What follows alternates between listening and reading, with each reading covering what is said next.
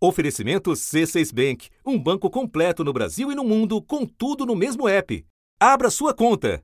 Eu liguei para o presidente, sim, me surpreendi com o reajuste 5,7. Eu não vou ser intervencionista, mas eu quero os números da Petrobras. Eu estou preocupado também com o transporte de carga no Brasil, com os caminhoneiros. Talvez você se lembre desse momento. Numa encruzilhada entre respeitar a política de preços da Petrobras ou atender à pressão dos caminhoneiros sem prejuízo da autonomia da empresa, o governo busca uma saída. Era abril de 2019 e Jair Bolsonaro enfrentava a insatisfação de uma categoria que um ano antes havia parado o país e apoiado sua eleição. Tudo gira em torno do diesel, essencial no transporte rodoviário de cargas. Quase dois anos e uma pandemia depois, estão novamente reunidos na mesma história o presidente da República, os caminhoneiros e a maior empresa do país. Já está em vigor o novo aumento no preço da gasolina e do diesel nas refinarias. Preço médio do litro da gasolina passou de R$ 2,08 para R$ 2,25, aumento de mais de 8%. Já o litro do diesel saltou de R$ 2,11 para R$ 2,24, alta de mais de 6%. Aumentos que não tiraram a preocupação dos investidores interessados nos ganhos da companhia. A desconfiança é que a Petrobras não esteja seguindo à risca sua própria política de reajuste de preços, que acompanha a variação do petróleo e do dólar no mercado internacional. Insatisfeitos com os aumentos no preço do diesel, os caminhoneiros de todo o país fazem uma paralisação nacional. O óleo diesel está tá subindo toda semana e, e, nós estamos sofrendo com isso, não só acho que uma população em, no geral, né? Porque sobe o óleo diesel, sobe a gasolina, sobe o, o gás, então a população está pagando preço. De novo, Bolsonaro descartou ingerência na estatal. Estávamos reunindo aqui na reunidos com a equipe econômica do Paulo Guedes, vendo a questão do impacto desse novo reajuste do combustível, qual nós não temos como interferir e não pensamos em interferir na, na Petrobras. E agora tenta, no mínimo, dividir a conta. O presidente Jair Bolsonaro divulgou nas redes sociais um vídeo em que ele promete bater o martelo. Ele diz: o imposto federal é alto, o estadual é alto, a margem de lucro das distribuidoras é grande e a margem dos postos também é grande. Então, está todo mundo errado no meu entendimento. Pode ser que eu esteja equivocado. Fecha aspas.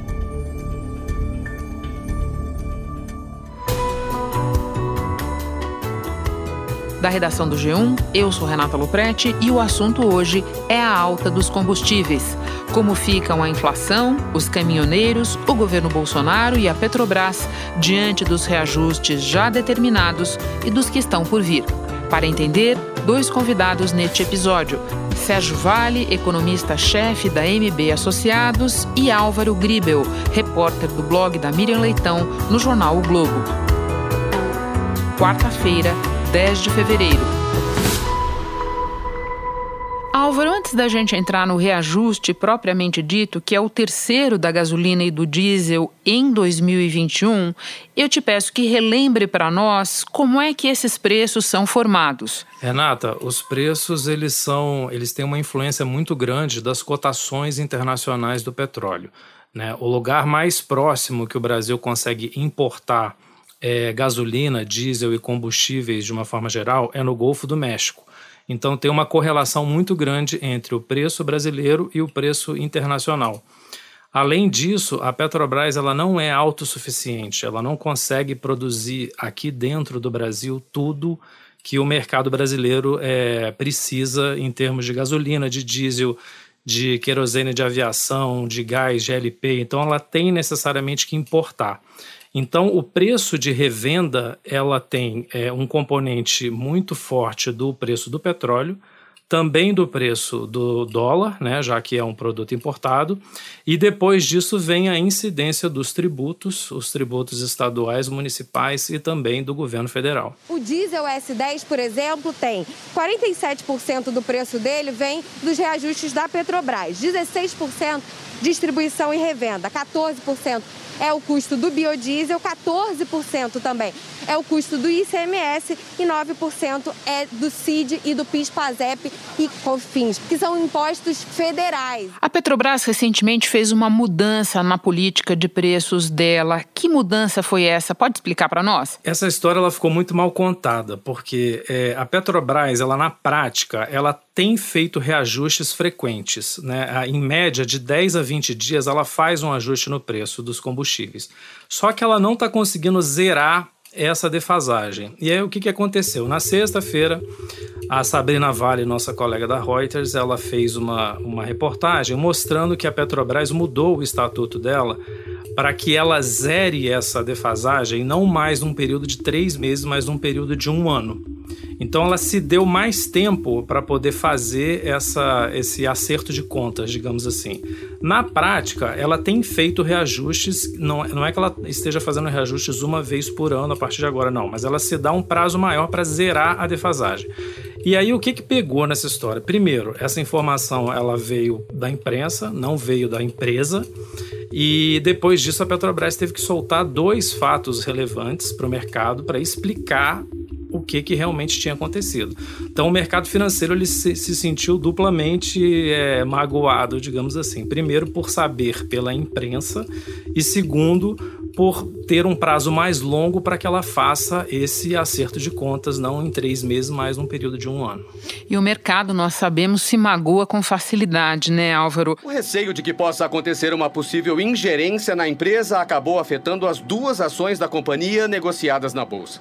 Hoje a do tipo PN caiu 3,14%. E a ON foi a que teve a maior queda no pregão, 4,14%. Agora vamos trazer para a nossa história atores importantes que são os caminhoneiros. Como é que eles vêm reagindo a esses aumentos promovidos pela Petrobras? Os caminhoneiros, eles, eles acabam que eles estão com a faca e o queijo na mão, né? Porque eles demonstraram muita força lá em 2018, quando eles conseguiram parar o país, em maio de 2018. A paralisação no transporte de mercadorias e o bloqueio de rodovias provocaram desabastecimento em todas as regiões do país e foram interrompidas exportações no valor de mais de 200 milhões de reais. Inclusive, eles levaram o PIB é, para o terreno para o negativo, né? A economia chegou realmente a quase entrar em recessão, ele parou por um trimestre. E os caminhoneiros eles estão sentindo o preço do diesel subir na bomba. Então eles estão bastante é, chateados com isso. Ao mesmo tempo, a tabela do frete, que foi uma promessa lá do governo Temer, ela não entrou em, em, em não está 100% implementada, que eles queriam que tivesse um preço mínimo para as corridas, né, para o, o, frete que eles fazem. E a questão dos caminhoneiros ainda tem uma, uma série de outros pontos, né, uma frota muito antiga, o Brasil ele não tem outros modais de transporte, então ele depende muito dos caminhoneiros. É, tem excesso de caminhões, né? Teve muito incentivo para a venda de caminhões, então tem é, como se tivesse uma sobreoferta de caminhões, o que faz com que o preço né, do frete reduza. Então eles acabam pressionando o governo, que é a parte mais sensível dessa história, a parte mais política, né? principalmente porque o presidente Jair Bolsonaro, ele em 2018 ele apoiou a greve dos caminhoneiros, então agora ele fica numa saia justa. Prossigam na missão. É a oportunidade que nós temos para mostrar ao político profissional, a esses bandidos que há muito nos governam, que é o patrão, são vocês, trabalhador, povo brasileiro. Caminhoneiros, estamos juntos. Fique com Deus. E os caminhoneiros eles se aproveitam disso para tentar fazer o máximo de pressão para que o diesel não suba. Álvaro, os caminhoneiros são sem dúvida o ponto nevrálgico da discussão no momento. Agora, preço de combustível se relaciona diretamente com inflação, que por sua vez é um tema caro a qualquer governo que não queira perder a aprovação, certo? Sem dúvida. Em janeiro, o índice ficou em 0,25%. Nos últimos 12 meses, a inflação acumula alta de 4,56%. Depois dos alimentos, os transportes são a maior influência na inflação. No mês, os preços subiram 0,41%. Os combustíveis, por exemplo, tiveram alta de mais de 2%.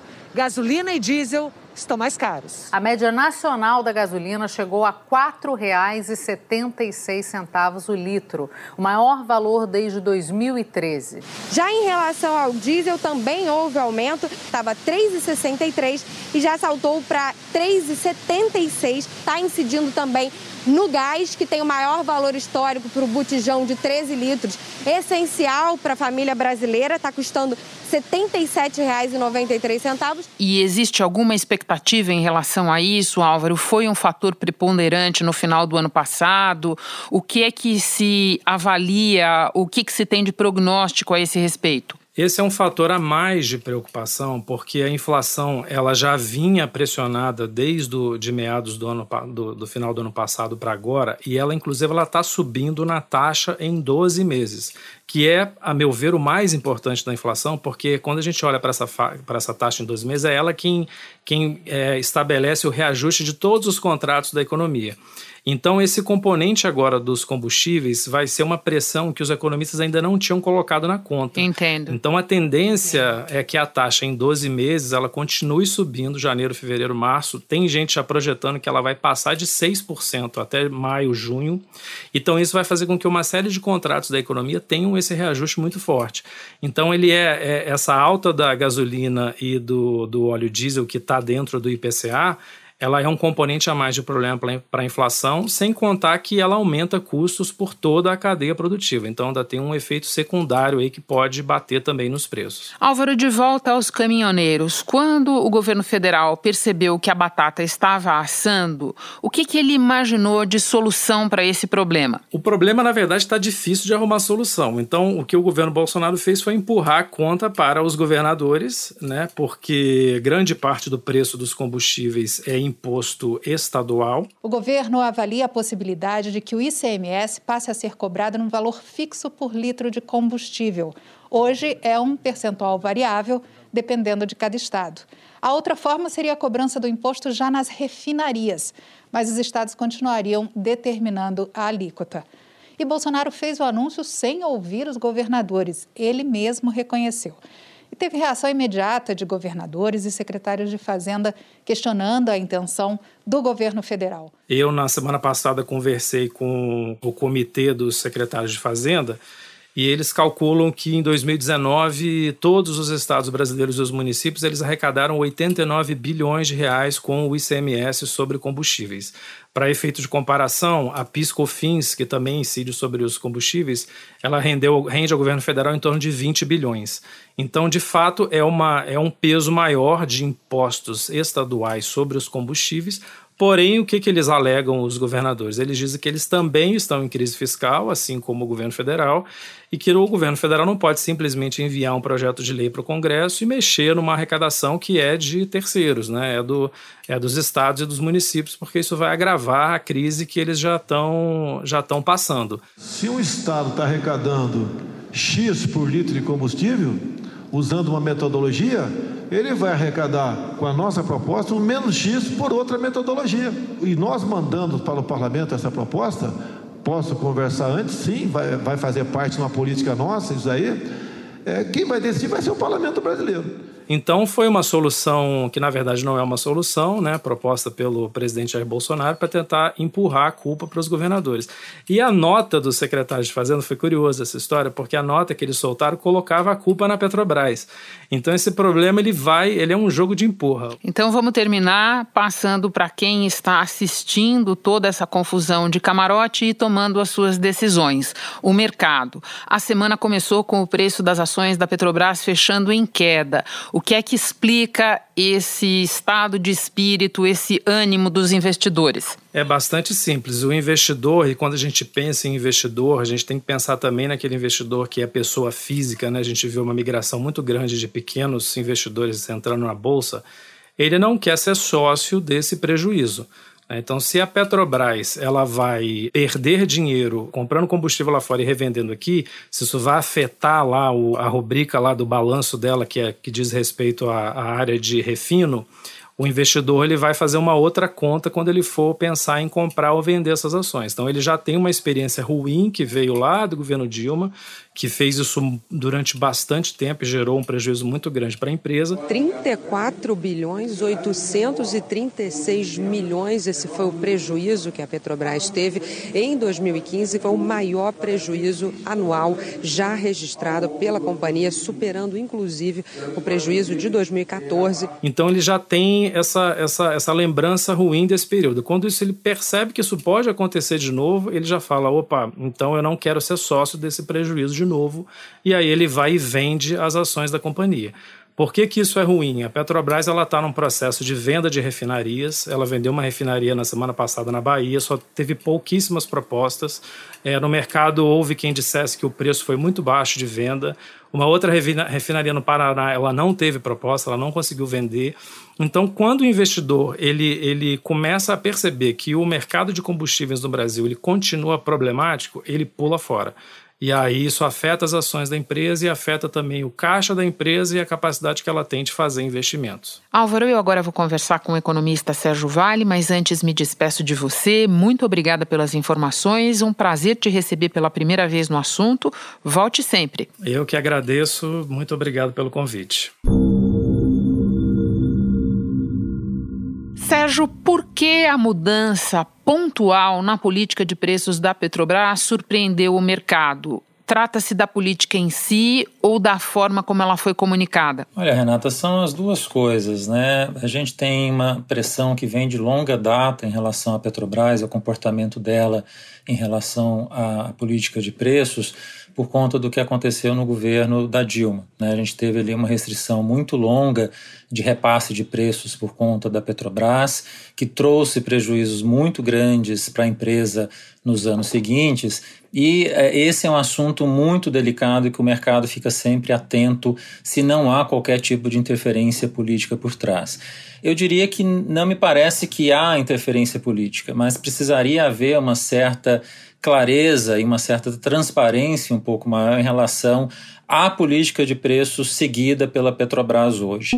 Então, essa política de precificação da Petro está um pouco incerta e causa esses ruídos que a gente tem visto no mercado nas últimas semanas. E a isso se alia toda essa questão que a gente teve no começo desse ano é, do presidente Bolsonaro ser um pouco mais vocal em relação a essa questão por conta da greve dos caminhoneiros. Né? Há uma pressão de uma, uma certa tentativa de contenção desses preços é, que vão naturalmente subir por conta da pressão de câmbio, da pressão de preço é, do petróleo, é, e essa insegurança que o mercado fica por conta do que o presidente fala e de como o presidente eventualmente pode interferir na Petrobras, apesar de eventualmente não fazer isso, mas essa insegurança toda fica muito presente no mercado e aí causa todo esse rebuliço, toda essa incerteza que a gente teve nas últimas semanas. Eu ainda vou te perguntar mais sobre o presidente Bolsonaro, mas antes quero ficar na questão do reajuste propriamente dita.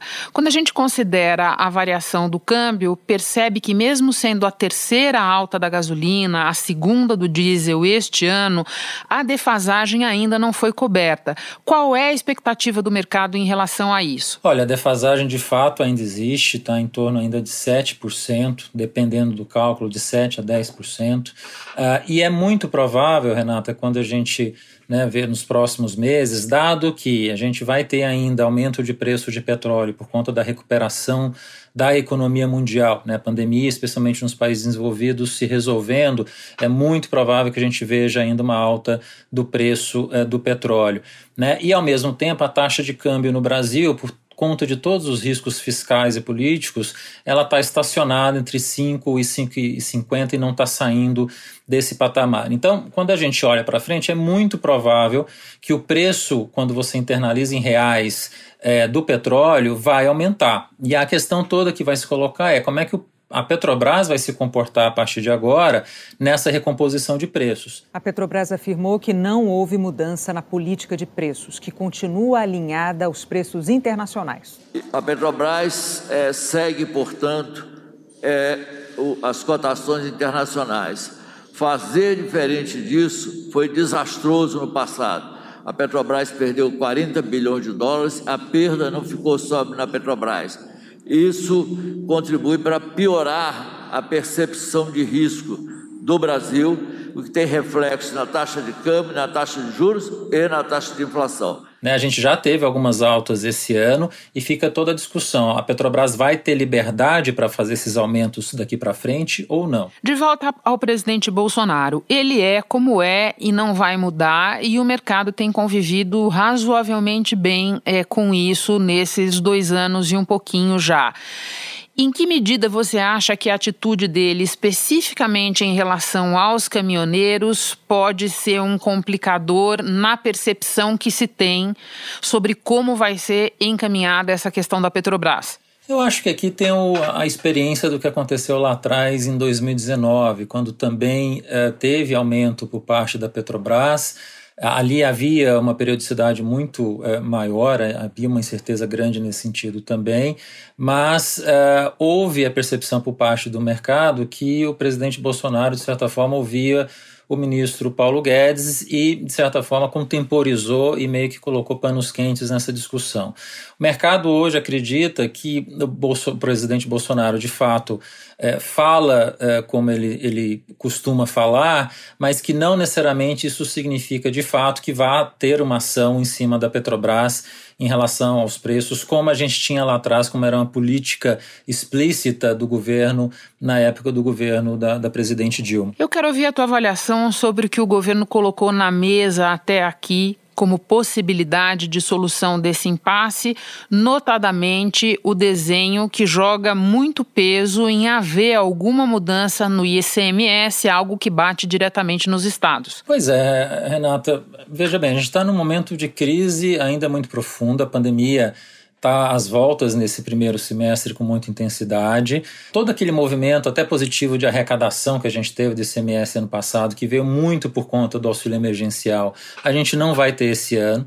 Né? Então, a arrecadação vai ter um comportamento ainda muito frágil, tanto federal quanto estadual, em 2021. Por um lado, ele gostaria de zerar esse imposto federal. Hoje, 35 centavos.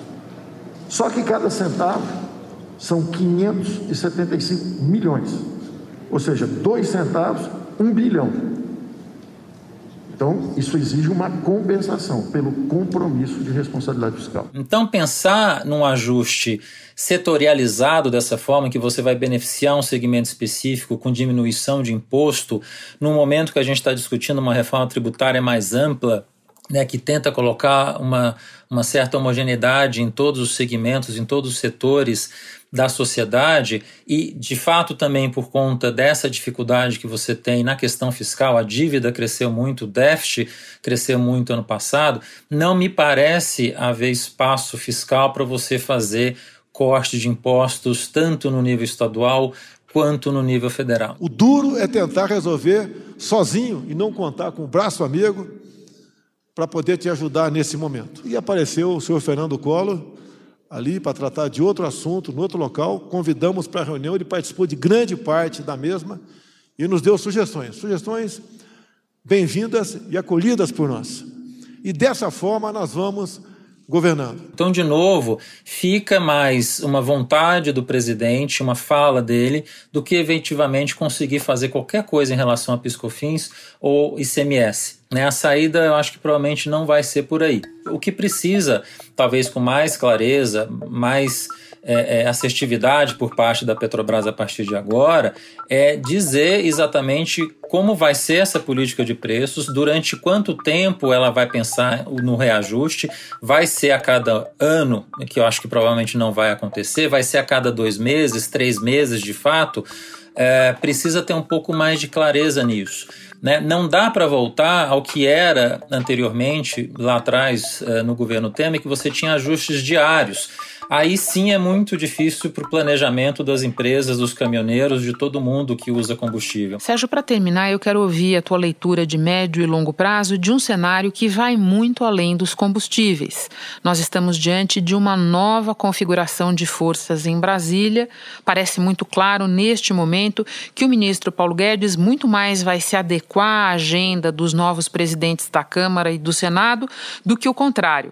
O que, que você está enxergando? Para onde vai a nave? Pois é, a, na, a nave está meio complicada de navegar nos próximos dois anos, Renata. A gente está falando de um centrão conduzindo a Câmara e o Senado. É, e a gente precisando de reformas, especialmente na área fiscal, muito intensas nesse momento.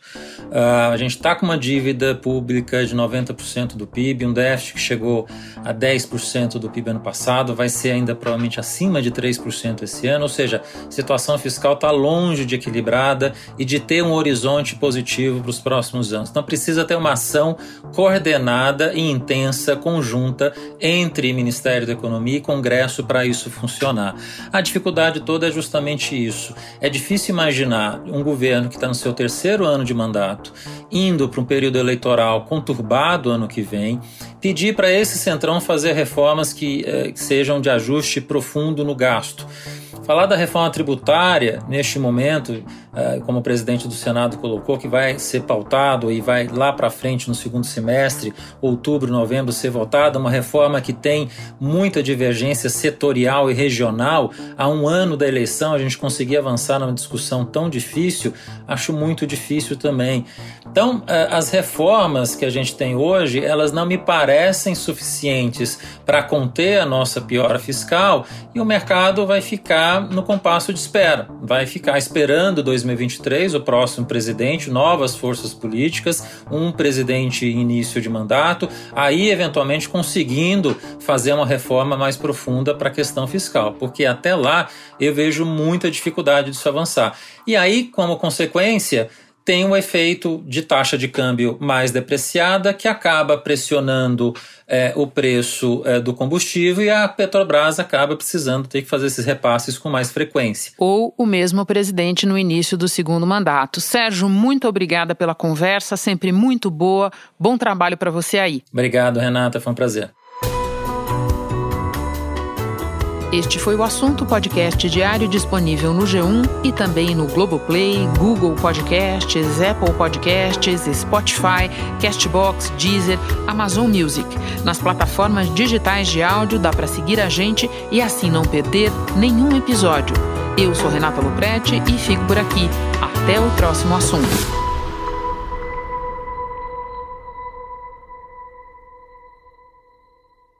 Você no topo da experiência financeira que um banco pode oferecer. Escolha um banco completo no Brasil e em qualquer lugar do mundo. Abra sua conta no C6 Bank.